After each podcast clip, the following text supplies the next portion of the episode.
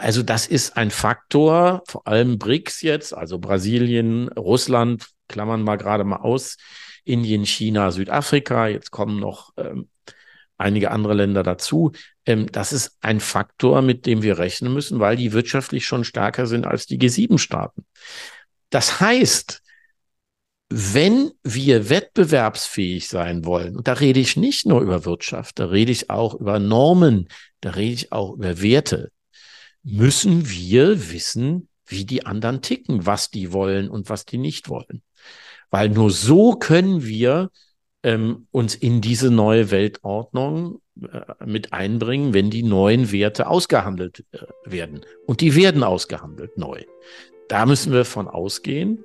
Ähm, das heißt, je früher wir und je mehr wir uns mit China beschäftigen, desto größer ist die Chance, dass wir unsere Werte und unsere Vorstellung des Zusammenlebens in diese neue Weltordnung, ähm, ist ja eine epochale Entwicklung, die gerade entsteht, mit einbringen können.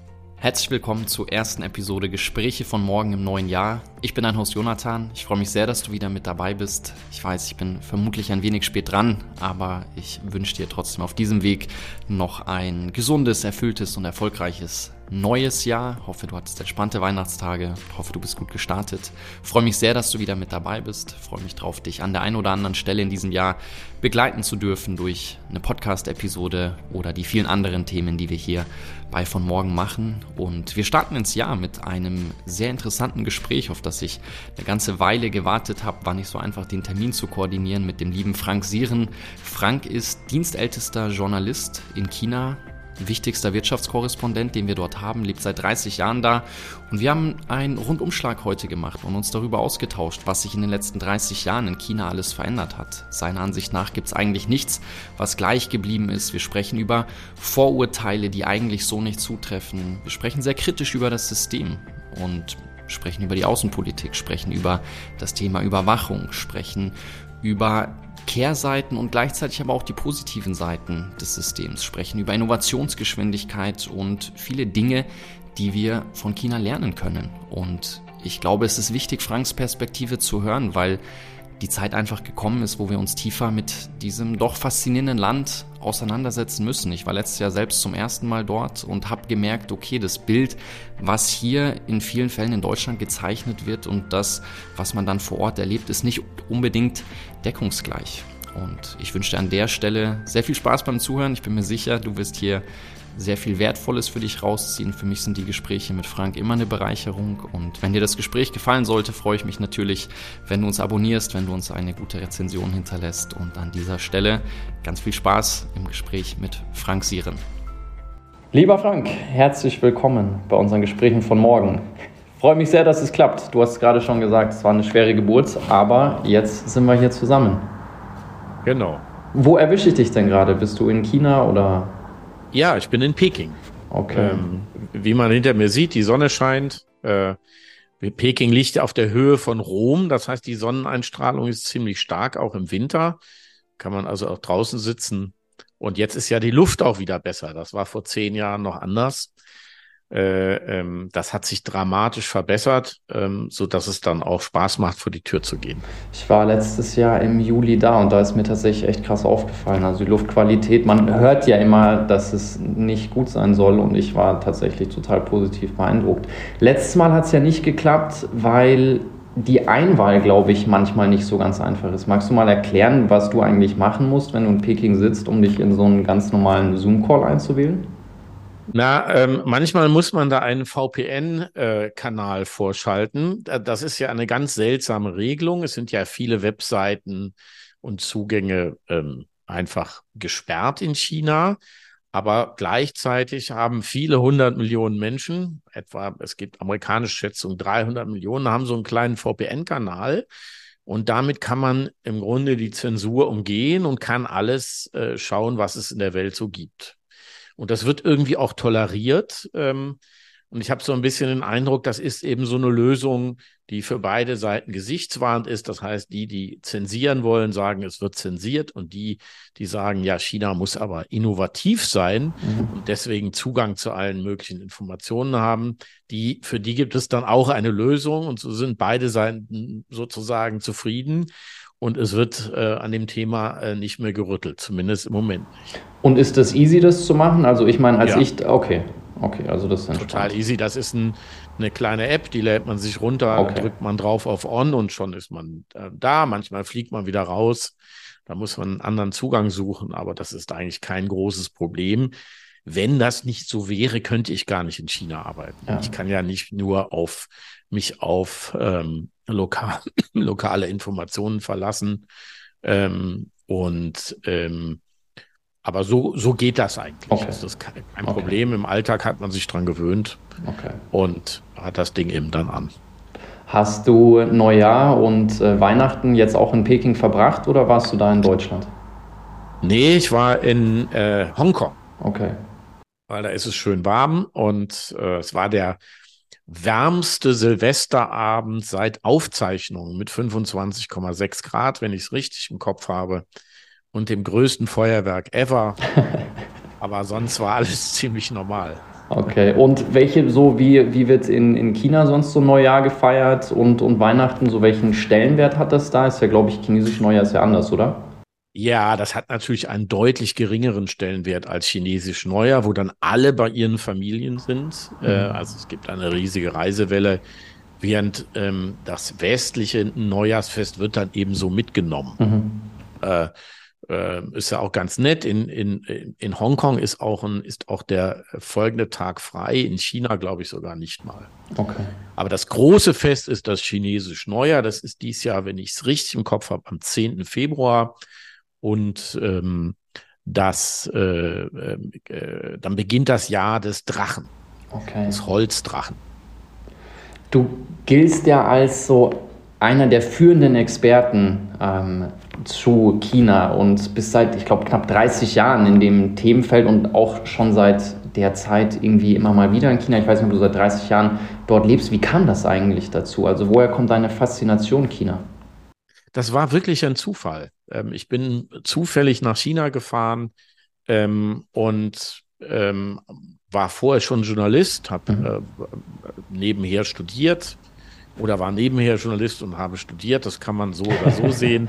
Auf jeden Fall war ich dann in China und, sagte, da, und dachte mir, das ist doch mal ganz spannend und bin eben da geblieben, habe frei gearbeitet und dann äh, gemerkt, ähm, dass das doch sehr, sehr interessant ist, äh, was da passiert. Da muss man sagen, das war 1994, also in diesem Jahr vor 30 Jahren.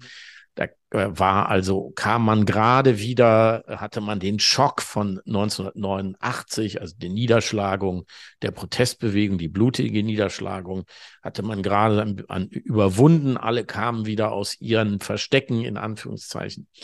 Und ähm, ähm, das Leben begann wieder zu toben und ähm, es war eine unglaubliche Aufbruchstimmung, ähm, die ich so äh, vorher noch nirgends gesehen hatte, auch nicht oder vielleicht nur ganz kurz bei der Maueröffnung. Mhm. Und das fand ich spannend. Also es war am Ende war es eine ganz einfache Neugier, die mich da gehalten hat. Und es gab keinen großen Plan jetzt, ähm, Jahrzehnte in China zu verbringen. Und dann kommt halt so eins zum anderen und plötzlich äh, ähm, ist man sozusagen der äh, deutsche Journalist, der am längsten in China lebt. Was ja nicht nur schmeichelhaft ist. du hast gerade über den Vorfall ähm, vom Platz des himmlischen Frieden gesprochen. Mir wurde, als ich da war, ganz klar gesagt, darüber redest du mit niemandem hier in China. Ähm, ist das entspannt für dich, darüber zu sprechen? So, das ist ja. jetzt, jetzt hier kein Thema, aber wie nimmst du das wahr? Ich meine, mir wurde gesagt, so, red nicht über Taiwan, red nicht über den Platz des himmlischen Frieden, was da ja, vorgefallen ist. Das ist so. ein bisschen übervorsichtig. Das kann man im kleinen Kreis äh, durchaus machen. Okay. Es macht natürlich keinen Sinn, das mit fremden Leuten zu machen, die man nicht kennt. Die werden dann wenig erzählen. Ja. Ähm, aber ähm, wenn man Leute ein bisschen kennt, ähm, kann man da relativ offen reden. Was anderes wäre, wenn ich jetzt ähm, ein, ein, ein WeChat an äh, 3000 Leute schicken würde, wo ich die öffentliche Aufarbeitung äh, äh, fordern würde. Das wäre natürlich, oder wenn ich ein Banner auf dem Platz des himmlischen Friedens ausbreiten würde, ja. das würde natürlich nicht gehen. Aber so im privaten Kreis kann man schon eigentlich sehr offen sprechen. Okay. Ich finde es ja immer interessant, wie mit der eigenen Geschichte umgegangen wird. Ich meine, es auch in Deutschland hat ja auch seine Eigenarten. Ähm, in Ruanda zum Beispiel, mit denen China arbeitet ja viel mit Ruanda zusammen, da fand ich es wahnsinnig bemerkenswert, dass da eigentlich das ständig präsent war, das Thema, was da auch vor 30 Jahren passiert ist, also mit dem Genozid. Da ist wirklich, wenn ich junge Menschen getroffen habe, die haben immer gefragt, warst du schon in unserem Memorial, hast du dir das angeschaut, hast du dich mit unserer Geschichte befasst? Also ich hatte, aber so wie du das jetzt beschreibst, mag das ein bisschen ähm, trügerisch sein, ähm, das Gefühl, dass das in China genau das Gegenteil ist. Also dass man da jetzt eher nicht. Ja, also das Gegenteil, es ist anders. Ja. Ähm, ähm, es ist ja grundsätzlich so, gibt es ja unterschiedliche Art und Weisen, mit seiner Vergangenheit umzugehen. Und ich bin mir nicht sicher, ob es nur eine richtige gibt. Mhm. Es gibt ja auch Menschen, die Dinge erlebt haben, die besser damit umgehen können, wenn sie darüber schweigen. Andere Menschen können besser damit umgehen, wenn sie darüber reden. Ja. Ähm, das sollte man zunächst einmal sozusagen respektieren und äh, weder eine Person der anderen Person jetzt äh, versuchen, seine Sicht oder seine Umgangsform aufzuzwingen. Ähm, und äh, das gilt für Gesellschaften auch so. Also eben mir persönlich würde es natürlich eher liegen, wenn man offener auch über die Opfer sprechen würde, wenn es einen Ort gäbe, ähm, wo man der Opfer gedenken kann. Das gibt es ja. ja nicht. Ähm, aber man muss es halt respektieren. Es gibt durchaus einen gesellschaftlichen Konsens darüber, dass das jetzt keine gute Idee war, äh, die Panzer da fahren zu lassen. Mhm. Ähm, man darf aber, und das muss man eben dann auch einsortieren in die geschichtlichen Entwicklungen, man darf aber nicht vergessen, dass in der Kulturrevolution ähm, äh, es äh, eben noch viel dramatischere Entwicklung gab mit Millionen Toten, die ähm, ja auch bei den heute Mitte 50-Jährigen noch durchaus äh, präsent sind, mhm. bei den Älteren sowieso. Ja. Also ähm, ähm, äh, äh, ja, das muss man alles mitdenken, aber ich würde schon sagen, es gibt äh, ähm, nicht die äh, Form der Vergangenheitsbewältigung, wie wir sie haben. Wir in Deutschland sind sicherlich aufgrund unserer Geschichte, vielleicht auch aus ähm, guten Gründen, ähm, auf der anderen, auf dem anderen Extrem. Ähm, äh, und äh, in, in, ja, insofern äh, muss man das respektieren. Aber, und das ist vielleicht auch ganz wichtig, es wird natürlich auch von Regierungsseite darauf geachtet, ähm, dass es ein solches Gedenken nicht gibt. Mhm. Mhm. Und das ist eher äh, nicht gut. Ja.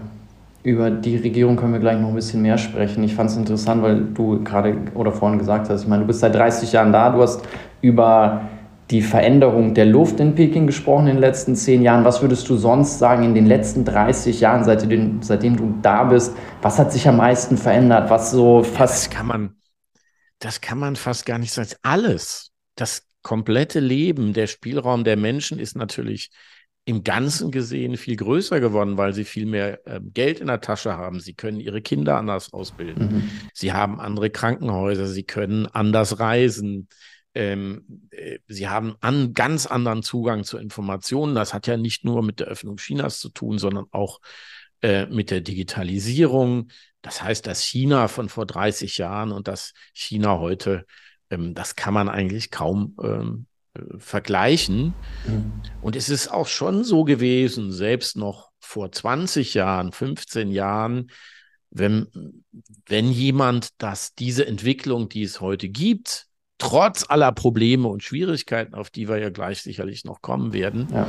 wenn man das vorhergesagt hätte, hätte man wahrscheinlich, wäre man wahrscheinlich sehr unglaubwürdig gewesen. Mhm. Weil das hat es eben in der Geschichte der Welt noch nicht gegeben, dass es ein Land geschafft hat, so viele Menschen so schnell aus der Armut zu befreien in dieser nachholenden Modernisierung. Ja. Und das ist aber etwas, das ist auch ein Erlebnis, ähnlich wie Tiananmen, also der Platz des himmlischen Friedens, im Negativen hat sich dieses Ausstiegserlebnis im Positiven in, äh, äh in die Erinnerung oder in die Erlebnisse äh, ähm, ähm, eingebrannt sozusagen und ist auch ein fester Bestandteil äh, der modernen chinesischen Entwicklung. Das ist ja auch ein besonderes Verdienst tatsächlich, muss man an der Stelle einfach sagen, der Regierung. Ich meine, es wird ja häufig kritisiert, das Regime in China, aber man kann jetzt ganz schwer leugnen, wenn man dir auch zuhört, und das ist ja auch in deinen Büchern sehr stark beschrieben, dass das natürlich auch positive Seiten mit sich bringt. Wie du sagst, es gibt einfach keinen Vergleich in der Geschichte der Menschheit, wo es in so kurzer Zeit ermöglicht wurde, so vielen Menschen ganz anderen Lebensstandard zu ermöglichen. Und das zeigt sich eben zum Teil auch bei einzelnen Städten. Ich habe ja ein Buch geschrieben über Shenzhen. Ja. Das ist eben eine Stadt, die vor 40 Jahren nicht existiert hat und in der heute 25 Millionen Menschen leben. Und die funktioniert, die keine Slums hat, die viele Parks hat, die äh, die modernste Architektur hat, ähm, äh, in der die innovat ähm, oder einige der innovativsten Unternehmen der Welt existieren. Ähm, also das ist schon eine Entwicklung, ähm, die man äh, äh, nicht unterschätzen darf. Aber, und das ist der entscheidende Punkt, man muss immer auch die Schattenseiten sehen. Man ja. muss beides sehen. Ja. Und Leute, die zu mir kommen und sagen, alles ist schlecht in China, da werde ich sehr schnell misstrauisch. Und Leute, die zu mir kommen und sagen, alles ist gut, da werde ich genauso misstrauisch. Mhm. Sondern die Aufgabe von äh, einem Autor oder Journalisten wie mir besteht eben darin, diese unterschiedlichen, äh, äh, die Vorteile und die Nachteile auszutarieren. Ähm, auszutarieren heißt aber dann auch nicht aufrechnen. Das kann man nämlich auch nicht. Man kann die Entwicklung in Xinjiang oder der Umgang mit der Zivil, den Umgang mit der Zivilgesellschaft in Hongkong oder die Zensur, kann man ja nur schwer gegen die Erfolge aufrechnen, sondern man muss es halt beides nebeneinander stehen lassen und akzeptieren, dass wir es hier mit einem Land zu tun haben, das voller Widersprüche ist. Ja. Was übrigens auch, was nicht nur für China gilt, sondern auch für die Vereinigten Staaten mhm. von Amerika, wo man auf der einen Seite äh, das liberale Silicon Valley hat, das äh, San Francisco ähm, und auf der anderen Seite die Ostküste, auf der anderen Seite dann die äh, Rednecks, ja. Äh, die Waffenlobby, den Bible Belt und so weiter und so fort. Mhm. In Amerika haben wir uns dran gewöhnt, bei China fällt uns das noch so ein bisschen schwieriger da, da fallen schwerer, da fallen wir entweder in die oder neigen entweder in die eine Richtung schnell zu fallen oder in die andere Richtung weil es uns vermutlich auch einfach ein bisschen fremder ist und deutlich weniger Menschen schon da waren. Also ich komme gerade von einer größeren Reise durch ähm, asiatischen Raum, auch ein bisschen Ozeanien zurück und habe viele deutsche Reisende unterwegs getroffen und tauscht man sich ja auch so ein bisschen aus über tolle Orte, wo man war. Und wenn man dann auf China zu sprechen kommt, finde ich es interessant, dass bei vielen die Haltung ist, uh, das meide ich, da war ich noch nicht und ich war auch letztes Jahr zum ersten Mal da und muss sagen, dass es für mich eine irre wertvolle Erfahrung war, weil es mein Bild komplett verändert hat. Also in vielerlei Hinsicht tatsächlich positiv und ich habe auch gemerkt, okay, ich kann mit einigen Ansichten einfach aufräumen und sagen, das ist einfach nicht so, wie es häufig dargestellt wird. Und deswegen glaube ich, ist es auch wichtig, wenn man sich zu China äußert, einfach mal da gewesen zu sein, weil wir können viele von uns einfach relativ gut über Amerika sprechen, weil die meisten einfach mal in Kalifornien waren oder New York erlebt haben und so Eindrücke haben. Und das ist. Oder im Grunde auch von Hollywood bedient wurden. Das darf bedient ja. werden. Das darf man ja auch nicht vergessen, dass das einen ähm, doch großen Einfluss hat. Da wird, werden zwar auch bestimmte Bilder und bestimmte Sichtweisen gezeigt, aber man ähm, kennt dadurch den Alltag Amerikas doch viel, viel besser, als äh, äh, das bei China der Fall ist. Ja. Was würdest du sagen, ist so ein Vorurteil oder eine vorgefertigte, ganz fest verankerte Meinung und Haltung, die viele Menschen, mit denen du auch sprichst, gegenüber China haben, wo du sagst, das ist einfach nicht zutreffend? Also wie zum Beispiel dieses Luftthema in Peking oder auch, auch andere? Oh, da gibt es so viele Themen, da weiß ich gar nicht, wo ich anfangen soll. Ähm, also das, äh, äh, ähm, also erstmal hat man die grundsätzliche Vorstellung, sozusagen ganz China ist so eine Art äh, äh, späte Sowjetunion. Mhm. Ja, ähm, äh, also das ist natürlich, das ist überhaupt kein Vergleich. Äh, ich habe ja eben schon erzählt, man kommt an Informationen dran. Ähm, man kann reisen, man kann das Land verlassen, auch wieder zurückkehren. Ähm, ähm, und äh, der wirtschaftliche Aufschwung hat natürlich bedeutet, äh, dass die Menschen subjektiv das Gefühl haben, dass sie mehr Spielraum haben, trotz eines Einparteiensystems, trotz der Zensur und äh, äh, den Einschränkungen, die es in der Rechtsstaatlichkeit gibt. Und da, diese, diese Ambivalenz, die es ja am Ende ist, die ähm, zu erfassen ist relativ schwierig und das ist natürlich ähm, äh, fast unmöglich, wenn man dann von außen drauf guckt und ja. noch nie in China war. Und insofern entstehen einfach viele Vorurteile, die vielleicht auch damit zu tun haben, dass die Etablierten im Westen ähm, sozusagen die Aufsteiger ein bisschen ähm, schlecht machen wollen, äh, mhm. ähm, damit sie ihnen nicht so schnell auf die, äh, auf die Fersen äh, treten. Ähm, das ist ja auch kein ungewöhnlicher Vorgang ähm, in der Geschichte. Das haben die Adligen mit den Bürgern gemacht. Das haben die Engländer mit den Amerikanern gemacht, als die Amerikaner sich plötzlich äh, gegen jede Wahrscheinlichkeit anschickten, Weltmacht zu werden. Ähm, ähm, obwohl kurz vorher noch ähm, äh, äh, Great Britain, das äh, British Empire, ja. ein Viertel der Welt regiert hat. Ja. Das heißt, auch das ist ein Phänomen, das dazu führt, dass man aus der Angst seine Position verliert, dann vielleicht schneller als in anderen Fällen dazu neigt oder bei anderen Ländern dazu neigt, zum Beispiel bei Indien, ähm, äh, die negativen Seiten der Entwicklung überzubetonen. Ja, und ja, es ist ja tatsächlich in vielen Bereichen gar nicht mehr so, dass uns da auf die Hacken getreten wird, sondern dass sie eher weit, äh, weit voraus sind. Ein Thema, ähm, können wir auch gleich drauf äh, zu sprechen kommen, vor allen Dingen, ich möchte mit dir noch über dein Buch über Shenzhen sprechen, ähm, was eine sehr präsente Meinung und Haltung ist, ist das ganze Thema so ein bisschen, okay, ich will auch nicht hin, ich habe Angst, so dieses Thema Big, äh, Big Brothers Watching. Ähm, ich werde überwacht. Wie wie nimmst du das wahr? Wie ist das für dich im Alltag? Ich meine, so bist du jetzt auch, vielleicht kannst du auch da darüber sprechen, wie sich das auch entwickelt hat. So, wenn du sagst, okay. Das Schlimme, mhm. ja, das Schlimme an der Überwachung ist, dass man sie im Grunde nicht merkt und deshalb sich dran gewöhnt. Mhm. Das ist eigentlich das sozusagen, das macht es so schwierig und andererseits ähm, die Überwachung natürlich auch wiederum Vorteile hat. Ähm, also wenn man, wenn ich sozusagen online, äh, äh, wenn ich online bezahlen kann mit meinem Smartphone, dann macht das das Leben natürlich viel einfacher. Auf der anderen Seite kann jeder Geldstrom ähm, äh, nachverfolgt werden und jemand kann gucken, wann ich wo was ausgegeben habe. Die ganze Stadt ist äh, voller Kameras oder die Städte. Das heißt, man kann heute innerhalb des öffentlichen Raums, in den Wohnungen ist das natürlich anders, kann man ähm, Leute praktisch lückenlos mit der Kamera verfolgen. Das hat den großen Vorteil, dass die Städte sehr sicher sind, mhm, äh, ja. dass es eine niedrige Kriminalitätsrate gibt, aber hat den Nachteil, dass man eben politisch Andersdenkende ähm, eben mit, mit diesen Methoden auch verfolgen und dann äh, ähm, unter Umständen verhaften kann. Das heißt, das hat immer diese Ambivalenz ähm, und hat natürlich äh, die Akzeptanz dieser Ambivalenz hat natürlich auch mit den Erlebnissen zu tun, die die jeweiligen Bevölkerungen hatten oder haben. In Europa gibt es eine Stadt, äh, nämlich London. Ja. Und äh, ähm, äh, die gehört zu den Städten mit den meisten Kameras der Welt. Ich glaube, alle anderen neun sind chinesische Städte. Ja. Und ähm, äh, und da erkennt man, sieht man eben, die Engländer haben was anderes erlebt als die Deutschen. Sie hatten äh, dieses Terrorproblem, äh,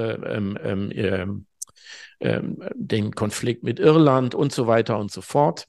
Ähm, äh, während eine, so, ein solches Ausmaß an Überwachung und Kameras in Deutschland, in Berlin undenkbar wäre, weil eben die Deutschen mit dem Dritten Reich und der DDR ganz andere Erfahrungen gemacht haben und ihnen die Freiheit in der Balance sich wichtiger ist als die Sicherheit. Bei den Chinesen ist es äh, äh, im Moment eher so, weil sie auch einen rasanten Aufstieg erlebt haben mit sehr viel Gaunern und Halunken, ist ihnen die Sicherheit und diese Stabilität ähm, noch wichtiger. Aber das muss ich nicht, äh, ähm, das muss nicht immer so bleiben. Das kann sich auch ändern und die Fragen zum Thema Datenschutz werden auch in einem Land wie China lauter. Es gibt dazu ein ganz krasses Buch von Andreas Eschbach, NSA. Ähm, ich glaube, Nationales Sicherheitsamt heißt es. Ich weiß nicht, ob du es gelesen hast. Ich finde es ein ganz, ganz krasses Buch insofern, weil da beschrieben wird, wenn im Dritten Reich diese Möglichkeiten der Überwachung vorhanden gewesen wären und so Kamerasysteme schon da gewesen wären und vor allen Dingen auch das Thema, ähm, was du angesprochen hast, mit dem Überwachen des Bezahlens, ähm, der denkt das komplett zu Ende auch, wie man dann tatsächlich Menschen, die sich versteckt hatten, dadurch entdecken kann, die haben einen Algorithmus dahinter gelegt, wer, wer kauft eigentlich verdächtige Dinge wie zum Beispiel ganz viele Leitern oder Dinge, die man braucht, um Menschen zu verstecken und haben so dann wahnsinnig viele Menschen ausfindig machen können. Also es ist ein erschreckendes Buch, aber es ist auch ein total relevantes Buch meiner Ansicht nach in der heutigen Zeit. Also es ist sicherlich wichtig, das mal in diese Richtung zu Ende zu denken, aber man darf nie die Ambivalenz vergessen. Man darf nie die Vorteile vergessen einer Technologie und muss eben daran arbeiten, die Risiken zu minimieren und die Vorteile weiter auszubauen. Ich glaube, das ist der entscheidende Punkt. Wenn man dann ähm, in so eine Spirale kommt, wo man nur die negativen Möglichkeiten sieht, dann wird man äh, einer solchen Entwicklung auch wiederum äh, nicht gerecht. Und zum Beispiel ist äh, äh, äh, das elektronische Zahlen hat dazu geführt, dass äh, die Korruption massiv zurückgegangen ist, weil man eben Geldströme nachverfolgen kann. Ja. Auch, auch ein, ein großer Vorteil. Ähm, und man muss eben, und das wird vielleicht in China noch nicht in dem Maße getan, wie man das tun könnte, man muss eben diese Vor- und Nachteile offen ähm, diskutieren. Aber immerhin haben die Chinesen schon vorletztes Jahr das ähm, äh, europäische Datenschutzgesetz fast eins zu eins übernommen. Also da gab es auch schon einen Druck in der Bevölkerung. Allerdings, wenn man das Kleingedruckte liest, gilt das am Ende dann nur für die Firmen und äh, die, die Kunden. Also die äh, Kunden werden von den Firmen geschützt und der Staat darf dann äh, immer noch alles. der nimmt sich da natürlich noch fein raus. Aber es, man, es zeigt sich auch, das Thema kann man nicht komplett ausblenden. Das wird auch in einem Land äh, wie China diskutiert. Wie hast du denn das Gefühl, wird das von der Gesellschaft generell empfunden und wahrgenommen? Also ich kann sagen, als ich da war, ich fand es ein wahnsinnig gutes Gefühl, tatsächlich da einfach rumzulaufen und mich komplett sicher zu fühlen. Und ich glaube vor allen Dingen, wenn man es anders kennt. Ich war vor ein paar Wochen auch in Papua-Neuguinea und da denke ich mir, okay, wenn es dort so ein System geben würde, es wäre echt ein richtig gutes Gefühl, weil ich habe mich nicht sicher gefühlt und mir wurde gesagt, du kannst jetzt hier nicht, wenn es dunkel ist, alleine rausgehen, du kannst dich nicht frei bewegen. Ich bin in Südafrika groß geworden, sechs Jahre da gelebt und da ist auch das Thema der Sicherheit ein viel präsenteres, weil hier in München kann ich sagen, okay, ich kann halt an sich überall rumspazieren, das ist mal überhaupt kein Stress. Ich glaube, wenn eine Abwesenheit von Sicherheit vorhanden ist, dann ist natürlich auch das Bedürfnis danach ein ganz anderes. Ja, also auf jeden Fall. Aber auf der anderen Seite will man auch nicht überwacht werden. Ja. Das ist eben das Dilemma. Das ist am Ende nicht sozusagen komplett aufzulösen. Aber ähm, ähm, es gibt eben eine sozusagen äh, im Westen dann eine ausgereiftere Datenschutzbewegung, die dafür sorgt, dass man vielleicht Sicherheit bekommt und gleichzeitig die Daten auch geschützt sind. Aber das ist schwierig, weil ja. wo Daten gesammelt werden, ist eben äh, der Missbrauch auch möglich. Du hast, ich meine, gut, das hängt natürlich dann auch sehr stark am politischen System, wie dann mit den Daten gearbeitet wird. Du hast das Thema Bezahlen angesprochen. Ich glaube, so, es läuft ja eigentlich so gut wie alles über WeChat. Ich glaube, 78 Prozent der Menschen, irgendwo habe ich gelesen, zwischen 16 und 64 ähm, nutzen die App. Wie, wie ist dein Blick darauf? Also ich zum Beispiel bin eigentlich gar nicht, ich glaube, das hat sich jetzt auch in den letzten Monaten geändert, aber ich war total aufgeschmissen ohne die App. Also ich konnte jetzt mir nicht ein Taxi bestellen. Es gab ganz viele Dinge, ähm, wo ich das Gefühl hatte, okay, ich kann gar nicht am Leben teilhaben. Also da ist sozusagen, äh, da ist es wirklich so, dass man gar nicht mehr die Wahl hat. Das mhm. muss man ganz klar und deutlich sagen. Ähm, die Läden nehmen noch Geld an, aber sie sagen, wir haben kein Wechselgeld und dann macht das Spiel keinen Spaß mehr, wenn man was für 20 Quai kauft und äh, mit einem 100 Quai-Schein bezahlt und der Händler zuckt dann mit den Schultern. Ähm, das ist ähm, es ist sehr angenehm natürlich, sehr einfach, sehr unkompliziert, aber man hat nicht die Wahl, das eine oder das andere zu tun. Die Zeiten sind vorbei. Im Grunde hat China sich im, direkt im Leapfrogging von der Cash-Gesellschaft in die ähm, in die digitale Bezahlgesellschaft ähm, ähm, empor ähm, gearbeitet, ähm, um und, und im Grunde den Zwischenschritt der Kreditkarte und anderer Wege ausgelassen. Ähm, also das, wie, wie gesagt, das, das sind einfach Dinge, die haben Vor- und Nachteile. Und das wird sich auch nie ändern. Und die Aufgabe besteht darin, die Nachteile zu minimieren und die Vorteile auszuweiten. Und ähm, da gibt es sicherlich äh, nicht unbegrenzten Spielraum ähm, in, in dem politischen Rahmen wie in China, aber es gibt mehr Spielraum, als man von außen auf den ersten Blick vermuten würde. Kannst du noch ein bisschen was zu der App sagen? Ich meine, es hat sich wirklich so angefühlt, als würde eigentlich das ganze Leben mehr oder weniger darüber ja. gemanagt werden. Also ich habe das Gefühl, okay, die Sachen, wo ich in Deutschland halt meine 25 oder 50 Apps habe, wo ich sage, okay, dann hole ich mir meinen E-Scooter, dann habe ich mein LinkedIn, dann habe ich mein WhatsApp, dann habe ich mein Bezahlsystem, dann habe ich genau. ähm, alle Sachen. Das ist ja alles konzentriert das hast du in damit einer auch App. gut zusammengefasst. Das ist genauso.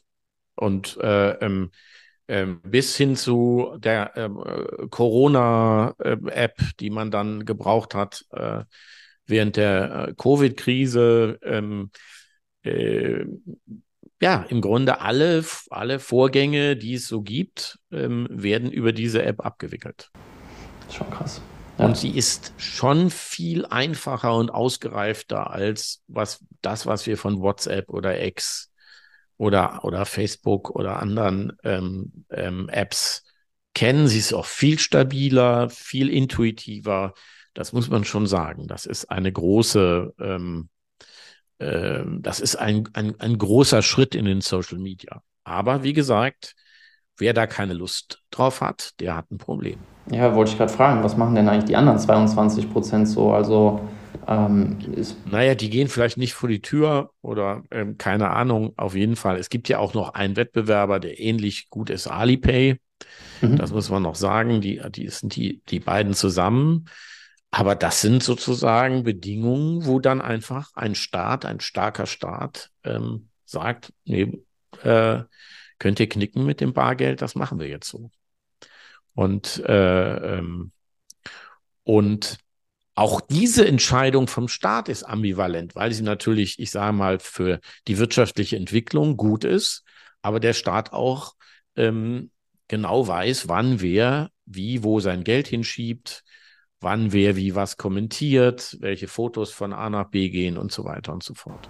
Lass uns da mal tiefer über den Staat sprechen, vor allen Dingen auch mit Blick ähm, auf deine Arbeit, weil es ja schon interessant von dir ist zu hören, okay, wie kannst du dort arbeiten, wie frei kannst du dich bewegen, wie offen kannst du tatsächlich auch über die Vorgänge in dem Land berichten, welche Zugänge werden dir auch ermöglicht? Und ich meine, du musstest ja vermutlich über die Zeit, die du da warst, ähm, erstmal vermutlich halbwegs mühsam dein Netzwerk aufbauen, wirst jetzt ein Bombennetzwerk haben, aber nimm uns da mal so ein bisschen mit in deinen Alltag, in deine Arbeit. Naja, ich bin, ich bin ein bisschen ein Sonderfall. Dadurch, dass ich schon so lange da bin, ähm, finde ich natürlich immer einen Weg, an Informationen ranzukommen oder ähm, finde jemanden, der einen kennt, der dann wiederum mich kennt. Viel schwieriger ist, ist das für die Kollegen, die ja in der Regel aus Deutschland dann für vier Jahre kommen, wenn es mhm. gut läuft. Manche bleiben sogar nur drei Jahre. Die haben natürlich sehr, sehr große Schwierigkeiten, ne? äh, ähm, äh, an ihre Informationen zu kommen, die Dinge zu durchschauen. Und ähm, äh, ähm, da würde man sich auch durchaus noch sehr viel mehr Transparenz wünschen. Zum Beispiel beim Thema Xinjiang. Mhm. Ähm, ich kann eben im Westen, äh, in so einem Fall, kann ich mit einem Richter sprechen. Ich kann mit einem Staatsanwalt sprechen, mit einem Anwalt, mit einer NGO, mit einer Zeitung, ähm, mit einer Bürgerinitiative und kann mir sozusagen dann aus den verschiedenen Blickwinkeln ein hoffentlich einigermaßen unabhängiges Bild schaffen. Das funktioniert ja in Deutschland auch nicht immer so, wie man sich das wünschen würde. Aber es ist viel wahrscheinlicher. In, in, in, in China ist es oder ist es eben so, dass es sehr viel schwieriger ist. Und zum Beispiel zu Xinjiang ähm, kann ich gar keine qualifizierte Stellung nehmen, weil ich gar nicht weiß, was da wirklich los ist. Mhm. Die einen sagen so, die anderen sagen so. Ähm, äh, und das ist eben, ich sage mal, ein, schon ein Nachteil einer stark gesteuerten, ähm, äh, zentralisierten Gesellschaft äh, mit einem Einparteiensystem. Dir wird manchmal, wenn man so online über dich liest, so ein bisschen vorgeworfen, dass du ein zu China-freundliches Bild hättest, vor allen Dingen, wenn man sich die Außenpolitik der Chinesen anschaut, vor allen Dingen, und da möchte ich auch noch mit dir drüber sprechen, die Außenpolitik zum Beispiel im afrikanischen Raum. Ähm, ist das was einfach mal provokant gefragt, wo du sagst, okay, du musst auch ein bisschen China-freundlich sein? Diese, dieses Thema der Freundlichkeit oder Unfreundlichkeit ist für mich keine Kategorie. Mhm. Sondern ich versuche ja das, was ich erzähle und berichte, zu belegen mit Fakten, ja. mit Zahlen, mit Entwicklungen.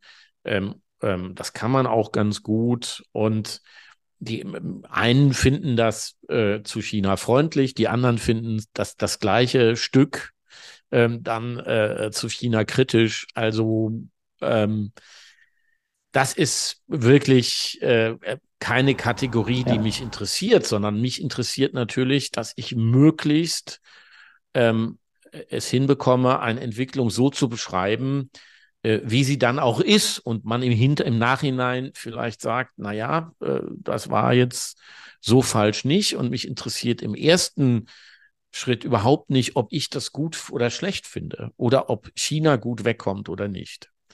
Ähm, und ich glaube, da müssen wir auch ähm, stärker lernen, zwischen dem zu trennen, was wir uns wünschen ähm, äh, und dem, was äh, wirklich Realität ist und auch, äh, äh ähm, ähm, auch den Spielraum realistisch einschätzen, in dem sich die Dinge entwickeln können. Und ich glaube, das wird manchmal ein bisschen durcheinander geworfen. Ähm, die Wünsche sind sehr ehrenwert. Ähm, ich wünsche mir auch oder kann mir auch wünschen, dass Taiwan ein völlig unabhängiger Staat ist. Ich habe da auch nichts dagegen, aber wenn ich mir einerseits die chinesische Geschichte anschaue und die Weltpolitik, wo es jetzt noch zwölf Staaten gibt, ähm, die diplomatische Beziehungen mit äh, Taiwan haben, alle anderen folgen dem Ein-China-Prinzip, dann muss ich sagen, sind die Chancen, äh, ob ich mir das wünsche oder nicht, nicht sehr hoch. Mhm. Das ist einfach so. Ja. Ähm, und ich denke, also ich, ich möchte gerne daran gemessen werden, dass man in drei Jahren dann mal zurückschaut und sagt, na ja, äh, die, die Einschätzung war so falsch nicht. Äh, wenn das dabei rauskommt, ähm, dann bin ich zufrieden und ähm, ob das dann äh, freundlich oder unfreundlich ist, äh, mich interessiert es einfach nicht. Ja, aber ich höre da ganz klar raus, ich meine, da hat auch meine Frage abgezielt, dass du da wirklich komplett entspannt, unabhängig berichten kannst und wenn mal was sehr kritisch, auch systemkritisch ist, dann ist das für dich in deinem Leben dort unproblematisch. Naja, ich kann natürlich, habe natürlich als Ausländer einen viel, viel größeren Spielraum als die chinesischen Kollegen. Die müssen sich natürlich eng an die Rahmenbedingungen halten. Ähm, ich, meine journalistischen Produkte werden ja praktisch ausschließlich im Westen veröffentlicht. Mhm. Das ein oder andere Buch wird dann auch in Chinesisch veröffentlicht. Das ist dann auch deutlich dünner als das Original. Das muss man dann auch mal ganz klar sagen. Ja. Ähm, selbst bei so Themen wie Shenzhen. Ähm, ähm, aber das ist ja auch ein ganz schönes Dokument, weil dann kann man mal vergleichen, ähm, äh, was denn noch drin geblieben ist, was rausgegangen ist. Äh, und da können sich ja dann später mal auch Historiker mit beschäftigen. Ähm, aber äh, äh, als Ausländer hat man grundsätzlich einen größeren Spielraum. Ähm, das muss man äh, ganz klar sagen. Äh, ähm, auch äh, und muss gleichzeitig auch sagen, der Spielraum ist aber natürlich nicht so groß wie im Westen, wo man sich ja praktisch alles erlauben kann. Ja. Ah, das ist total spannend mit dem Buch, was du da erzählt hast. Also wäre total interessant, das mal ne nebeneinander zu legen und zu sehen, ja. äh, was, was streichen die dir alles. Ich hatte mit ja. Markus Gabriel ein sehr interessantes Gespräch dazu, deutscher Philosophieprofessor, der gemeint hat, er hat einige Anfragen bekommen, äh, nach China zu gehen. Ich meine auch irgendwo mal, vielleicht hat er mir das sogar erzählt, gehört zu haben, dass es mehr Professoren in China gibt, die über deutsche Philosophie ähm, dozieren, als wir in Deutschland haben über deutsche Philosophie, was ich spannend fand, weil er auch viel darüber gesprochen hat und meinte so, er findet es fast ein bisschen naiv, wie wenig wir uns mit China auseinandersetzen, wenn man sich anschaut, wie viel die sich mit uns auseinandersetzen. Aber er hat zu mir gesagt, er ist nicht nach China gegangen, weil er sich nicht so frei fühlen würde und weil er da schon sagt, okay, das, da wäre eine gewisse Beklemmung ähm, mit dabei. Aber das ist doch seine äh, Entscheidung, die kann man doch respektieren. Ja. Das finde ich doch, finde ich absolut in Ordnung. Es ist, ja niemand gezwungen, äh, äh, nach China zu gehen. Andere Philosophen äh, beschäftigen sich äh, ihr Leben lang mit den Unterschieden der ähm, chinesischen und der westlichen Philosophie. Warum haben die eine Begriff, warum haben die einen Begriffe für bestimmte äh, Phänomene und die anderen nicht? Super spannendes Thema ein äh, ganz interessanter Austausch. Äh, ähm, die Franzosen sind da stärker als die Deutschen. François Gillon, dessen Bücher kann ich wirklich nur empfehlen. Da lernt man in der Beschäftigung mit der Philosophie einer anderen Kultur auch sehr, sehr viel über die eigene Kultur. Mhm. Das ist auch ein Weg, ja. ähm, zu sagen, äh, dazu sollte man aber da schon mal hinfahren und sich eben mit den Kollegen vor Ort austauschen. Ähm, und ähm, ich kann beide Wege respektieren. Das ist ja, äh, ähm, ähm das muss jeder für sich selber Klar, entscheiden. Ja. Ich fand es bei ihm auch spannend, so, wir hatten auch darüber gesprochen, er meinte so, überleg mal, wie viele Menschen du kennst, die Chinesisch sprechen können. Und wenn man sich das mal bewusst macht und sich überlegt, okay, krass, ähm, wie wenige es tatsächlich sind, ähm, meinte er auch, okay, wir müssen uns schon natürlich irgendwo die Frage stellen, warum das so ist und wann sich das am besten mal ändern sollte, um tatsächlich einfach auch besser zu verstehen, was da auf uns zukommt und vor allen Dingen auch das Ganze über Sprache ähm, zu verstehen. Ich fand es toll mit äh, Fritjof, den wir beide kennen, der uns auch zusammengebracht hat, äh, durch ähm, Peking zu fahren in der U-Bahn. Und er hat mir die Zeichen erklärt und die Bedeutung dahinter. Und ich fand es wahnsinnig faszinierend, einfach zu verstehen, okay, was, was die tatsächliche Symbolik dahinter ist. Ich würde gerne viel, viel tiefer da, da eintauchen und gleichzeitig hat er auch gesagt, okay, das ist halt schon eine ähm, große Lebensaufgabe. Ähm, Chinesisch zu lernen, meinte Markus Gabriel auch. Also schon nicht einfach natürlich. Ja, das ist auf jeden Fall äh, eine große Hürde, die, die, die Sprache, aber es wird natürlich so sein, dass schon in absehbarer Zeit ähm, ähm, diese Hürde niedriger werden wird, dadurch, dass man einen Knopf im Ohr hat. Und dann wird das simultan alles ähm, in die jeweils andere Sprache übersetzt. Ähm, da kann man dann immer noch sagen, da fehlen die Nuancen, aber ähm, die KI ist ja dann auch in der Lage, sich auf den Duktus ähm, ähm, der einzelnen Menschen einzustellen, also mit dem zusammen zu lernen. Da werden die Hürden sicherlich geringer, niedriger werden. Und ähm, das macht die Auseinandersetzung äh, nochmal spannender. Und wir dürfen äh, halt nicht vergessen, äh, China hat, war mal eine Weltmacht, bis äh, ziemlich genau vor 200 Jahren mit 30 Prozent Anteil an der Weltwirtschaft. Ähm, China gibt es seit 2021 vor Christus. Ja, da war äh, Konfuzius schon 150 Jahre tot und das Yin und Yang war schon erfunden. Äh, seitdem gibt es das Land als Staat. Ähm, äh, dann hatten sie 150 Jahre Pleiten, Pech und Pannen oder 200, je nachdem wo man ansetzt. Mhm. Und äh, jetzt kommen die in gewisser Weise, das ist zumindest die Sichtweise der Chinesen, kehren sie zur Normalität als Weltmacht wieder zurück. Und äh, wenn man sich jetzt anschaut, dass sie im vergangenen Jahr mit 18 Prozent Anteil an der Weltwirtschaft 30 Prozent des Wachstums der Weltwirtschaft erzielt haben, trotz der großen wirtschaftlichen Probleme. Und wenn man dann weiß, dass das Land äh, eine noch relativ niedrige Produktivität hat und ein Pro-Kopf-Einkommen äh, durchschnittlich auf dem Niveau von Bulgarien, dann kann, kriegt man ungefähr ein Gefühl dafür, ähm, dass die wahrscheinlich noch viel wichtiger werden. Ja, voll. Und, ja. und, und, und, äh, und jetzt haben sie sich mit den anderen Aufsteigerländern zusammengeschlossen. Mhm. Äh, die Truppe nennt sich BRICS und ja. hat sich gerade vor wenigen Tagen dann noch um wichtige Länder vergrößert. Ähm, und ähm, äh, also das ist ein Faktor, vor allem BRICS jetzt, also Brasilien, Russland, klammern wir gerade mal aus, Indien, China, Südafrika, jetzt kommen noch ähm, einige andere Länder dazu. Ähm, das ist ein Faktor, mit dem wir rechnen müssen, weil die wirtschaftlich schon stärker sind als die G7-Staaten. Ja. Das heißt, wenn wir wettbewerbsfähig sein wollen, und da rede ich nicht nur über Wirtschaft, da rede ich auch über Normen, da rede ich auch über Werte, mhm. müssen wir wissen, wie die anderen ticken, was die wollen und was die nicht wollen.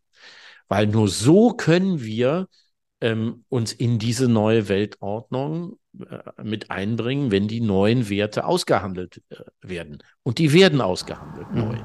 Da müssen wir von ausgehen. Ähm, das heißt, je früher wir und je mehr wir uns mit China beschäftigen, desto größer ist die Chance, dass wir unsere Werte und unsere Vorstellung des Zusammenlebens in diese neue Weltordnung, ähm, ist ja eine epochale Entwicklung, die ja. gerade entsteht, mit einbringen können. Früher hat uns der Tisch gehört, wo die Weltordnung ausgehandelt wurde. Und wir haben bestimmt, der Westen, ja. wer da sitzt und wer da nicht sitzt und wer da sitzen darf und nicht sagen darf und so weiter und so fort. Das ist wahrscheinlich jetzt Geschichte und es entsteht jetzt tatsächlich eine multipolare Weltordnung. Und ähm, deswegen würde ich sagen, uns bleibt ja. gar nichts anderes übrig, als nach China zu fahren und uns mit China zu beschäftigen. Schon alleine aus dem Grund, dass wir Wege finden müssen, wie wir unsere Vorstellungen eben gegen die äh, anderen Interessen der Aufsteiger verteidigen oder äh, man kann es auch konstruktiver formulieren, wie wir unsere Vorstellungen äh, in einen Konsens, in einen globalen Konsens mit einbringen.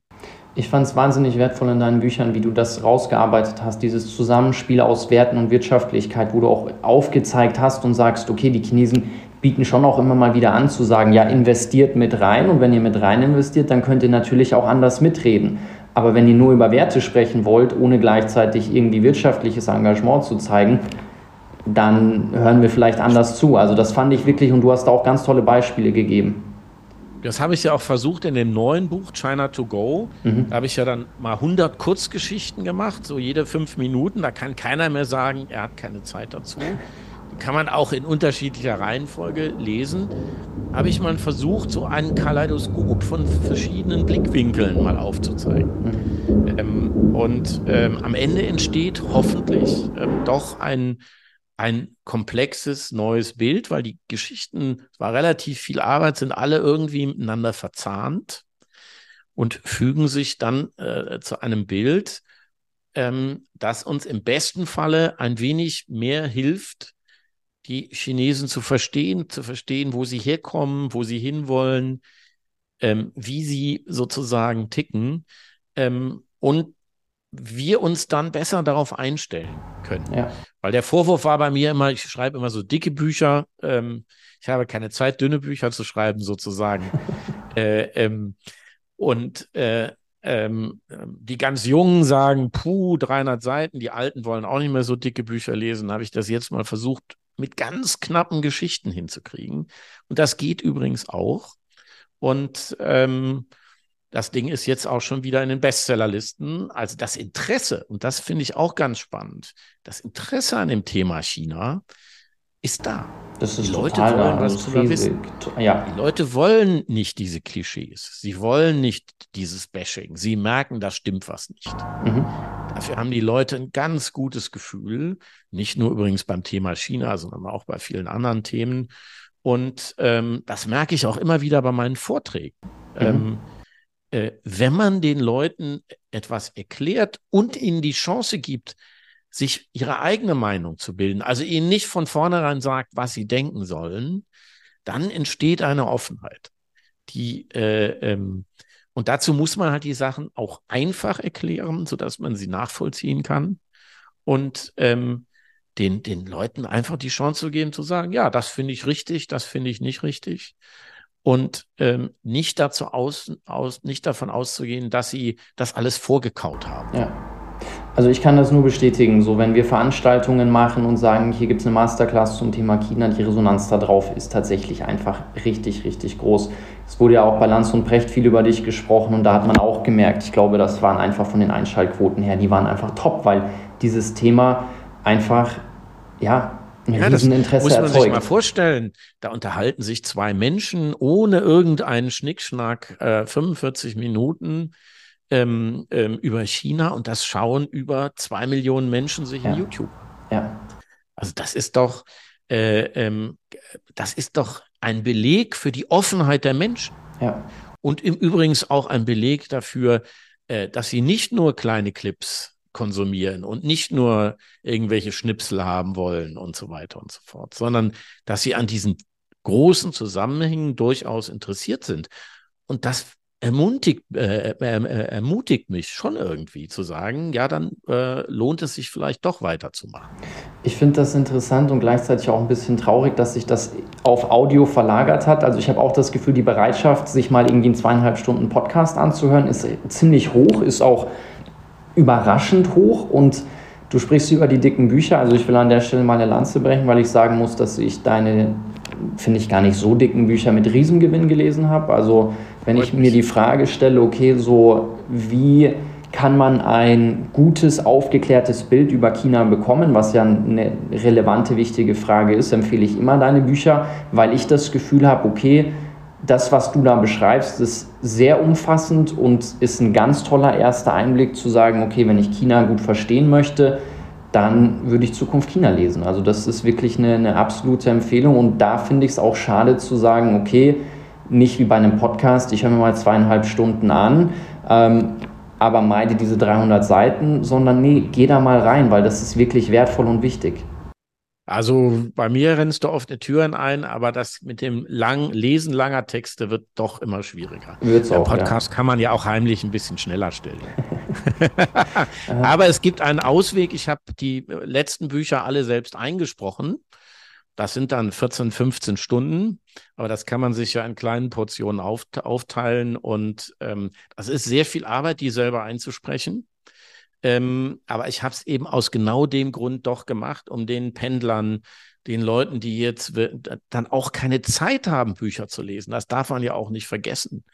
Viele Leute müssen ja äh, lange arbeiten, äh, äh commuten, also pendeln dann lange, dann kommen sie nach Hause, müssen ihren Haushalt machen, dann sind sie müde. Ja, also es ist ja auch äh, nicht so, dass sie nicht wollen, sondern oft ist ja im Alltag keine Zeit. Und wenn man halt, äh, wenn man das aufs Ohr steckt, dann kann man eben auf dem Fahrrad, ähm, ähm, äh, im Auto, in der U-Bahn, äh, kann man dann zumindest diese Zeit überbrücken und ähm, äh, sich das anhören. Und wer den Luxus hat, ähm, auch sich mal hinzusetzen und zu lesen, aber es auch gerne auditiv hat, dem kann ich aus lerntheoretischer Sicht auf jeden Fall ans Herz legen. Wenn man nur hört, bleibt bei den meisten weniger hängen, als wenn man liest, aber man kann das kombinieren. Man kann tatsächlich, und das trainiert auch die Lesefähigkeit, das Ganze auf eine höhere Geschwindigkeit einstellen und gleichzeitig mitlesen ähm, dann hat man auch eine höhere Geschwindigkeit. Da bleibt, da bleibt mehr hängen. also das ist nach einem ähm, anstrengenden Abend an. aber es ist, ähm, wenn man das Ziel hat, zu sagen, da soll viel hängen bleiben und man hat auch ein Interesse daran, Informationen irgendwie zügiger aufzunehmen, ist das ist das ein ganz schöner Hack. Du hattest über die Simultanübersetzung gesprochen. Ich war ähm, in Shanghai in einigen Meetings im, im letzten Jahr und da ging das schon. Eine Sache, die mir allerdings aufgefallen ist, da wollte ich auch mal deine Einschätzung zu hören, das fand ich sehr interessant, wenn man sich Meetingkulturen anschaut. Da gab es einen langen Monolog aneinandergereiht an den vorherigen Monolog, weil die gesagt haben, okay, wir würden jetzt nicht auf die Idee kommen, uns zu unterbrechen. Und ich habe da ganz lange einfach gefühlt eine Rede nach einer Rede nach einer Rede gehört, wo ich dachte so, okay, ist ja Wahnsinn. Also mich würde es in den Wahnsinn treiben, wenn, wenn ich den ganzen Tag Meetings in dieser Form ähm, hätte. Aber wie, wie nimmst du das wahr? Also ähm, ja, das, das, es gibt es unterschiedlich. Es gibt das eine und das andere in diesem großen Land. Ähm, oft ist es so, dass sozusagen je feierlicher die Veranstaltung ist, je weniger man sich kennt, desto mehr bleibt man sozusagen an seinem eigenen Text kleben. Auch je älter der Kader vielleicht, mhm. ist das, das ist auch nochmal ein, ein Thema. Ähm, Aber dann gibt es in Shenzhen gibt es auch Meetings, wo man sagt, äh, ja, das ist jetzt wie in Kalifornien. Das ja. ist kein großer Unterschied. Man muss ja auch sagen, nur mit langen Reden schafft man keine Innovation. Ähm, und äh, wenn man sich mal anguckt, ein Unternehmen wie Huawei zum Beispiel, ähm, die ja in verschiedenen Bereichen sehr, sehr weit ähm, äh, ähm, vorangekommen sind, äh, ein anderes Unternehmen, Tencent, äh, oder DJI mit den Drohnen. Äh, Tencent ist einer der größten Gaming-Hersteller und eben die Firma, die WeChat erfunden hat. Das kriegt man ja nicht hin durch Sonntagsreden. Ja. Also äh, ist das schon ein Beleg dafür, dass die schon dann Formen äh, und Zeiten haben, wo sie sich anders unterhalten, als das, das, was du vielleicht erlebt hast, was vielleicht auch ein bisschen eine Feierlichkeit hatte, ähm, vielleicht auch ein bisschen damit zu tun hatte, dass ähm, man äh, unter Umständen dem Ausländer gegenüber den Ausländern gegenüber höflich sein wollte, keine Ahnung. Und es gibt auch einfach Veranstaltungen, da will man auf Nummer sicher gehen. Ja. Aus welchen Gründen auch immer. Und da sagt man, okay, wir müssen die Veranstaltung jetzt machen. Jeder liest seinen Text, dann gehen alle nach Hause und fertig. Ich fand auch interessant, wie das Thema Alkohol damit reingespielt hat. Friedhof hatte mir das schon auch so ein bisschen erklärt, dass dann konsumiert wird, um einfach auch, dass da gewisse Hüllen fallen. Natürlich auch ein bisschen, um zu sehen, wie der andere seinen Alkohol halten kann, aber um dann vor allen Dingen auch sagen, okay, dann ist man mal entspannter, ist ein bisschen lockerer und dann kann man ähm, Geschäfte machen. Aber wie viel Hochprozentiges da ähm, getrunken wurde, fand ich schon krass. Ja, äh, auch da gibt's äh, auch da gibt's solche und solche. Also es gibt äh, ähm, durchaus eine große Bewegung, nicht mehr so viel zu trinken. Ähm, es gab auch eine Antikorruptionswelle, wo man gesagt hat, also bei öffentlichen Dinnern äh, jetzt bitte nicht mehr. Das hat dann dazu geführt, dass im Weinglas so ein so äh, nur so ein, halb, ein halber Finger ähm, Wein drin war, den man dann gesucht hat, und es wurde auch immer nur so ein halber Finger nachgegossen. Ähm, äh, Im Norden trinkt man anders als im Süden. Äh, also das darf man auch wiederum nicht pauschalisieren, ist mhm. ärgerlich, aber es ist halt komplex. Ja. Was würdest du sagen, Frank, wie es dir gelingt? Ich meine, die Innovationsgeschwindigkeit in China ist ja immens. Wie gelingt es ja. dir da einen Überblick zu behalten? Was sind deine Schlecht. wichtigsten Quellen? Also ich meine, ich finde es eine irre Herausforderung. Es muss halt ständig, weil, weil es ja, ich bin ja nicht nur auf eine Branche spezialisiert, ich muss halt ständig schauen, lesen, mit Leuten sprechen, Trends evaluieren, schauen, hm, ist das, ja, das ist zwar eine tolle Idee, aber setzt sich die auch durch? Mhm. Ähm, äh, äh, jetzt zum Beispiel ein, eine spektakuläre Entwicklung ist, dass sie jetzt einen Transrapid bauen in einer Vakuumröhre äh, ähm, der so schnell fährt wie ein Flugzeug fliegt, 800, zwischen 800 und 900 Stundenkilometer. Ähm, da bauen sie jetzt eine Strecke zwischen Hangzhou und Shanghai. Ähm, äh, ist das ein Hirngespinst? Ist das alltagstauglich? Muss man dann eben schauen. Und äh, aber das ist natürlich in einem so großen Land ungeheuer schwierig, da mitzuhalten. Und immer wieder werde ich auch von Entwicklungen überrascht, wo ich mir denke, ja, wie, die haben jetzt zehn Jahre geforscht keiner mitbekommen, also ich zumindest nicht. Und plötzlich kommen die mit einem bahnbrechenden Ergebnis. Und dann kommt natürlich hinzu, dass man in der Tendenz, die dann auch gerne mal, wenn sie was ausprobieren, belächeln. Belächelt. Ich kann mich noch gut erinnern, BYD, die jetzt mehr Autos herstellen, E-Autos als Tesla, mhm. ähm, als die ihre ersten Autos gebaut haben, ich würde mal sagen, das ist mehr als 15 Jahre zurück, da hatten die die haben vorher haben die so Laptop-Batterien und Handy-Batterien. Da hatten die so einen Kofferraum voll mit so Laptop-Batterien. Die hatten sie mit so komischen Kabeln zusammengeklemmt. So, das Auto war hässlich. Ich weiß nicht, wer das gebaut hat, aber das Auto fuhr. Mhm. Ja gut, da haben natürlich die deutschen Autobauer die Nase gerümpft und haben gesagt, ja gut, äh, die spinnen, die Römer. Ähm, und äh, ähm, insofern, äh, ja, und da muss man dann eben auch ein Gespür entwickeln, zu sagen, na ja, also das ist jetzt schon ein bisschen verwegen. Mhm. Ähm, oder ähm, nee, die sind eigentlich so professionell und so systematisch, dass da was draus werden kann. Auf jeden Fall muss die Botschaft lauten, wir müssen viel, viel mehr als früher in diese Richtung schauen, ähm, äh, wenn es um das Thema Innovation geht, weil es eben eine, äh, äh, äh, weil es eben Entwicklungen sind, wie man jetzt in der Autoindustrie sieht, die für uns eine zentrale Rolle spielen, ja. früher oder später.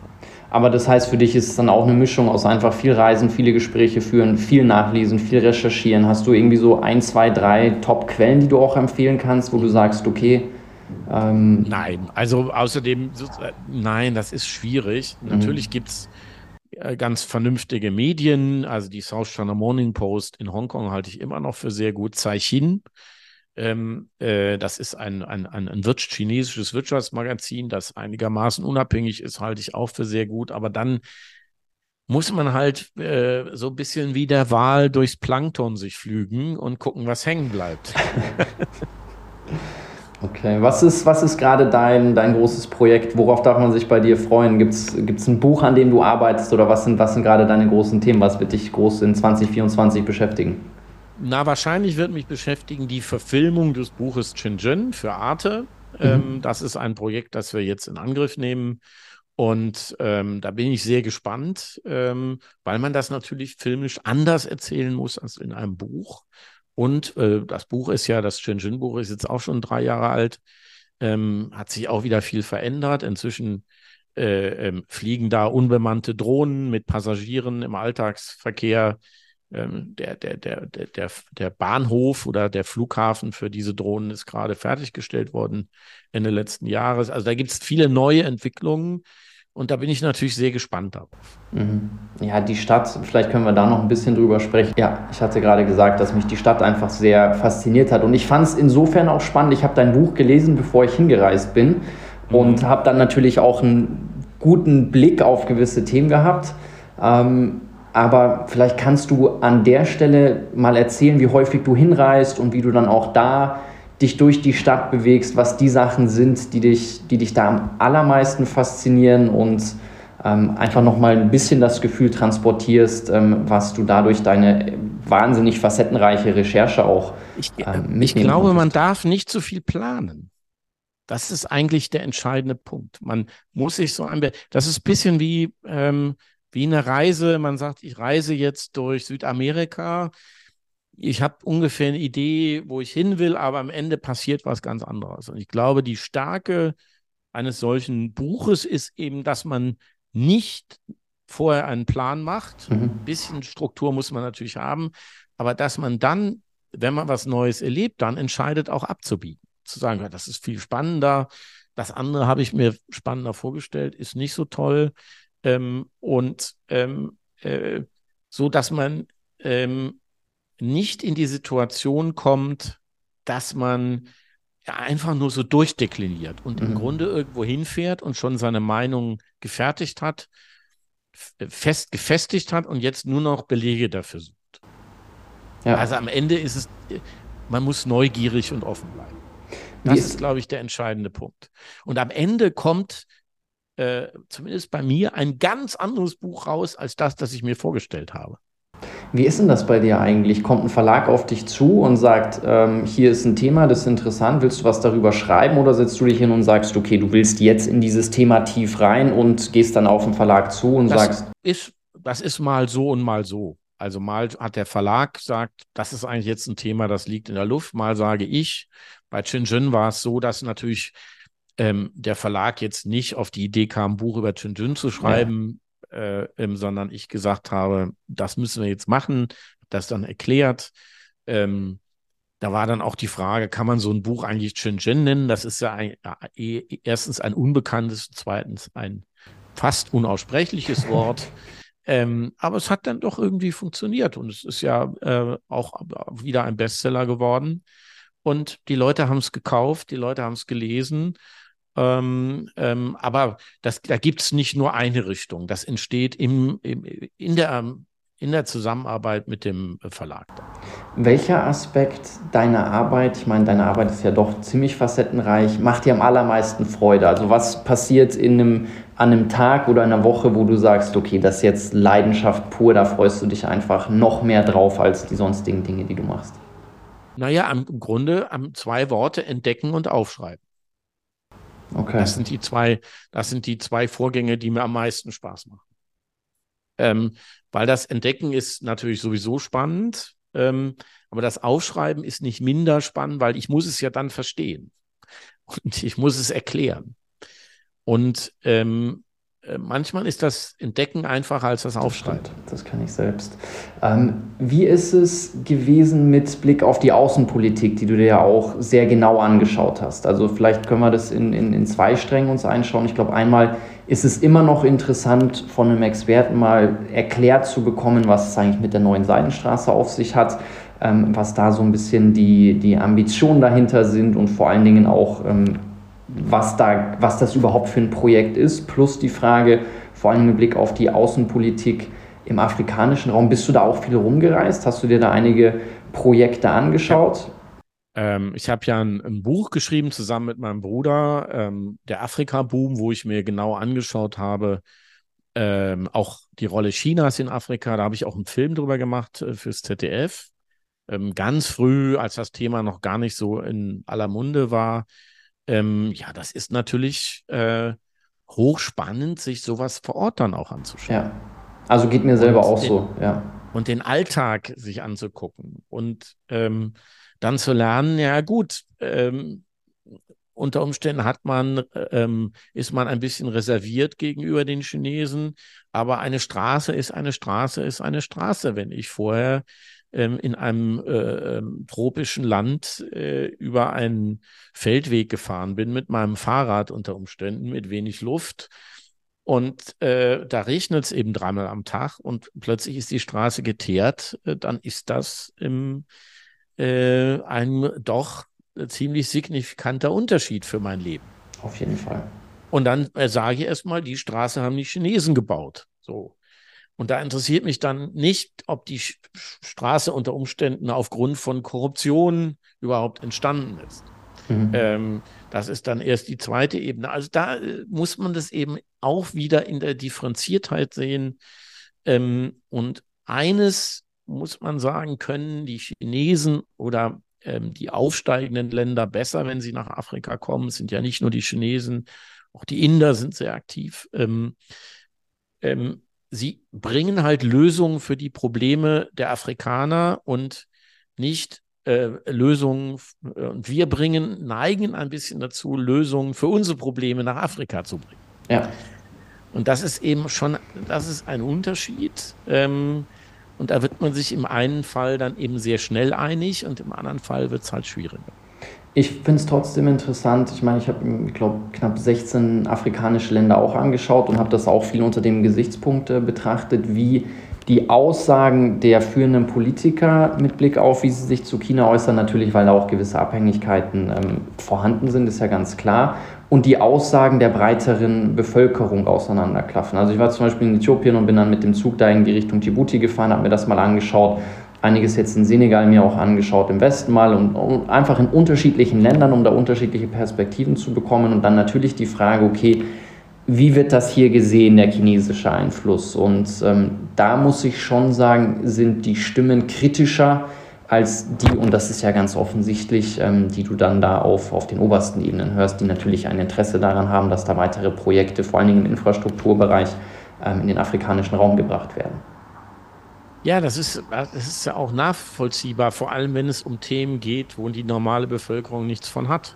Mhm. Ähm, also wenn es um eine Zuglinie geht, die zu einer ähm, ähm, Eisenerzmine geht, so. Da sagen die Leute natürlich, äh, da, ja, was haben wir davon? Wenn da jetzt noch zehn Bahnhöfe äh, dazwischen gebaut werden und zwischen den Güterzügen auch ein Personenzug fährt, sieht die Sache schon anders aus. Wir haben es ja im 19. Jahrhundert erlebt, was Bahnhöfe für die Entwicklung eines Landes und die, für die Entwicklung von Dörfern und Städten bedeutet. Das ist natürlich in Afrika heute nicht anders. Aber wenn es darum geht, äh, äh nur die Bodenschätze mitzunehmen ähm, und nicht zu veredeln in Afrika, keine Arbeitsplätze zu schaffen, dann sind die Leute natürlich zu Recht auch unzufrieden ja. und müssen ihren Politikern Druck machen. Ja, also ich fand das Bild, was du in deinem Buch dazu gezeichnet hast, sehr spannend, weil du gesagt hast, das ist eher eine Beziehung, wenn man sich China-Afrika anschaut, in Form von, okay, ich gehe zu meiner Bank und natürlich gibt es Interessen in beide Richtungen, aber es ist eine andere Begegnung in Form von einer Geschäftsbeziehung, als wir Europäer das gemacht haben. Und das finde ich ist echt wichtig mitzunehmen, weil wir schon sehr gut darin sind, schnell mal die Moralkeule rauszuholen und ähm, ja, und auch ein bisschen die Regel und die Ausnahme. Natürlich äh, übernehmen sich bestimmte Länder und gehen dann pleite und äh, werden abhängig, abhängig von China und müssen dann ähm, umschulden und so weiter und so fort. Aber es ist eigentlich inzwischen ziemlich genau untersucht worden, auch von äh, amerikanischen Wissenschaftlern, dass das eher die Ausnahme ist. Mhm. Die Regel ist es eben wie beim Häuslebauer sozusagen. Wenn ich ein Haus baue, sagen, denkt man so, wenn mir jemand erzählt, ich baue ein Haus, dann denke ich sofort, ja toll, der hat bald ein eigenes Haus und wird unabhängiger. Und ich denke nicht sofort, oh, jetzt bist du aber abhängig von deiner Bank. Und so argumentieren wir aber in Bezug auf, also auf Afrika. Ähm, da überbetonen wir die Abhängigkeit, obwohl eigentlich am Ende in der Regel eine größere Unabhängigkeit steht. Und natürlich gibt es auch Häuslebauer, die sich übernehmen und ein zu großes Haus bauen. Dann können sie Zinsen nicht mehr zu bezahlen, nicht mehr bezahlen und dann ähm, sagt ihnen die Bank, wo es lang geht. Und am ja. Ende ist das Haus wieder weg. Ja. Das ist aber nicht die Regel, sondern die Ausnahme. Ja. Lass uns abschließend noch einmal ähm, kurz auf das Thema Seidenstraße ähm, eingehen, weil ich muss da sagen, auch wenn ich mir die politischen Systeme anschaue und natürlich geht es immer, wenn es um Außenpolitik geht, auch um strategische Interessen und Interessen, den eigenen Einflussbereich zu erweitern. Wenn ich es mir einfach aus, ich bin ja Unternehmer, aus unternehmerischer Perspektive anschaue, muss ich erstmal sagen, okay, finde ich es ziemlich genial, was die da ähm, auf die Beine stellen, ähm, wen die alles auch mit auf die Reise nehmen, wen die auf welche Art und Weise befähigen. Und natürlich ähm, sind damit politische Interessen verbunden, ist ja völlig ja, klar. klar. Ähm, gleichzeitig wird es trotzdem, und da kann man vielleicht auf das zurückkommen, was du vorhin gesagt hast, wenn man das Gefühl hat, okay, da hängt mich jemand ab oder da kommt mir jemand auf die Fersen, dann betrachte ich was automatisch kritischer. Ja, aber was man eben, was eben nicht so klug ist, am äh, Spielfeld ranzustehen und zu meckern. Ähm, äh, äh, wenn wir Schwachstellen in der Seidenstraße sehen, dann steht es uns doch frei, Alternativen anzubieten. Und die Länder der Seidenstraße, es sind ja immerhin 150, das ist ein Riesenerfolg, ja. ähm, ähm, ähm, die sind alle froh, wenn sie ein zweites Angebot bekommen. Mhm. Ja, niemand wird sagen, ich möchte kein Angebot aus dem Westen haben. Ja.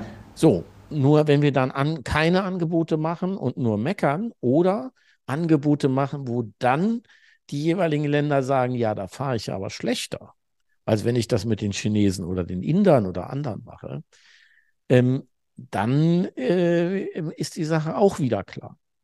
Aber es geht doch nicht darum, dass man Entwicklungen in der Seidenstraße nicht ähm, kritisieren darf und soll. Das ist doch Quatsch. Die Frage ist doch, wie man diese kritikwürdigen Punkte wegbekommt, wie man sie verkleinert.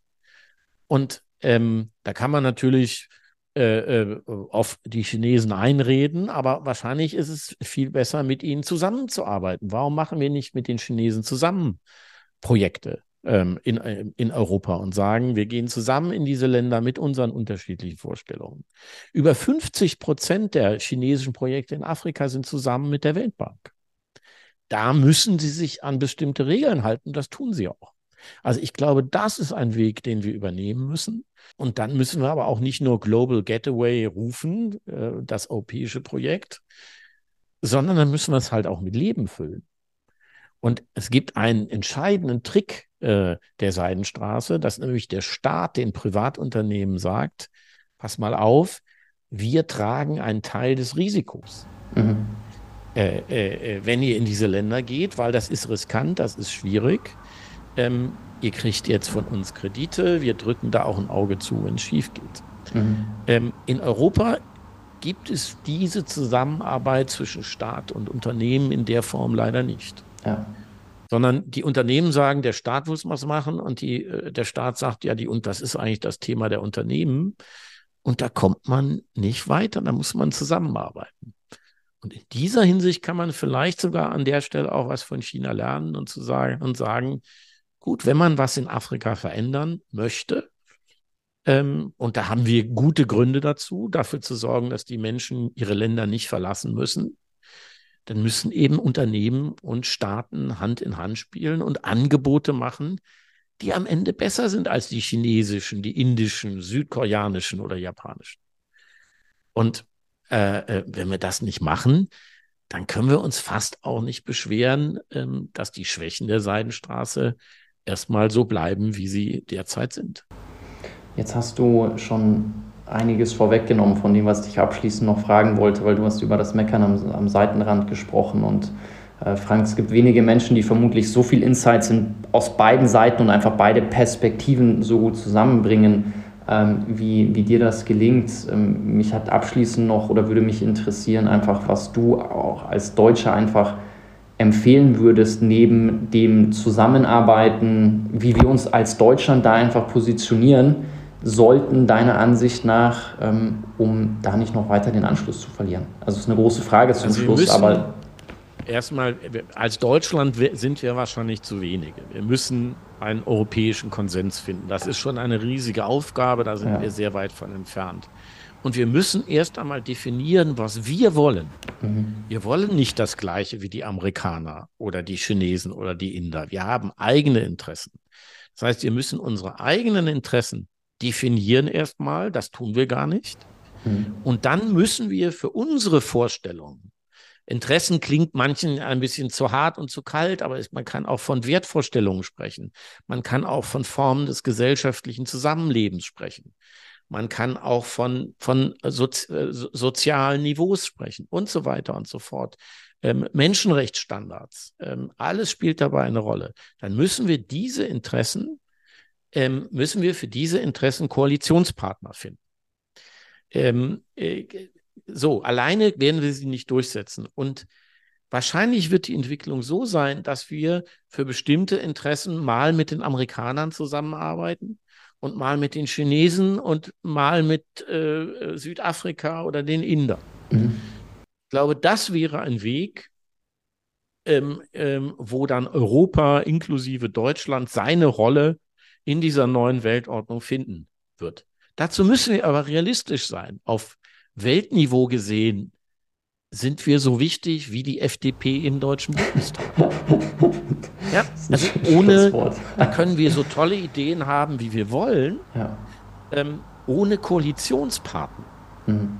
Und zwar wechselnde Koalitionspartner können, kann die FDP ihre Interessen ja. äh, äh, nicht vertreten. Das ja. ist so. Und Koalitionspartner bei Interessen bedeutet immer Konsens. Mhm. Man muss Konsens finden. Das wird ja auch in der Demokratie oft vergessen. Man denkt ja, es reicht schon, dass man wählen darf. Nein, das ist nur der erste Schritt. Ja. Am Ende ist es viel schwierigere, dass die, die gewählt sind, einen Konsens finden. Das ist ein schöner Vergleich. Und, ja, und dieser, dieser, diesen Konsens, den kann man nur finden, wenn man Kompromisse macht. Das heißt, ist, wenn, die, wenn die Position des Westens kompromisslos ist, dann ist sie, wird sie sehr, sehr schnell eine Außenseiterposition. Mhm. Früher war das anders. Äh, da hat die Minderheit des Westens die Spielregeln der Mehrheit der Welt diktiert in der Kolonialzeit und dann als die Amerikaner die alleinige Weltmacht waren.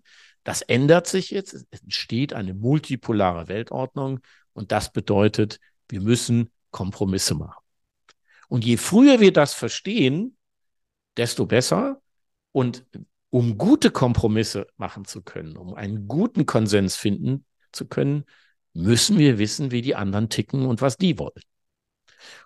Und deswegen bleibt uns gar nichts anderes übrig, als uns mit solchen Ländern wie China ähm, zu beschäftigen, wenn wir nicht äh, sehr schnell in, in, in eine Außenseiterposition geraten wollen. Deswegen ist es auch wichtig, dass solche Gespräche, wie wir sie hier führen, auch stattfinden, weil es für viele hoffentlich auch ein Zugang ist, eine Möglichkeit, ähm, vielleicht auch ein erster Anknüpfungspunkt zu dem Thema, was dann vielleicht auch dazu führt, dass Bücher zu dem Thema gelesen werden oder dass man mal hinreist und sich tiefer und da geht es eben um da geht es um wirtschaftliche Stärke ebenso wie um Werte. Das, das ist sozusagen, das ja. sind äh, zwei Seiten ähm, einer Medaille. Und natürlich können wir sagen, was interessiert uns die Welt? Wir ziehen uns zurück. Und dann wird eben ähm, Deutschland wie das Zillertal. Dann machen wir halt äh, äh, äh, äh, Service äh, für die Chinesen, die uns besuchen kommen. Das ist auch eine Möglichkeit. Die Menschen im Zillertal verdienen viel Geld.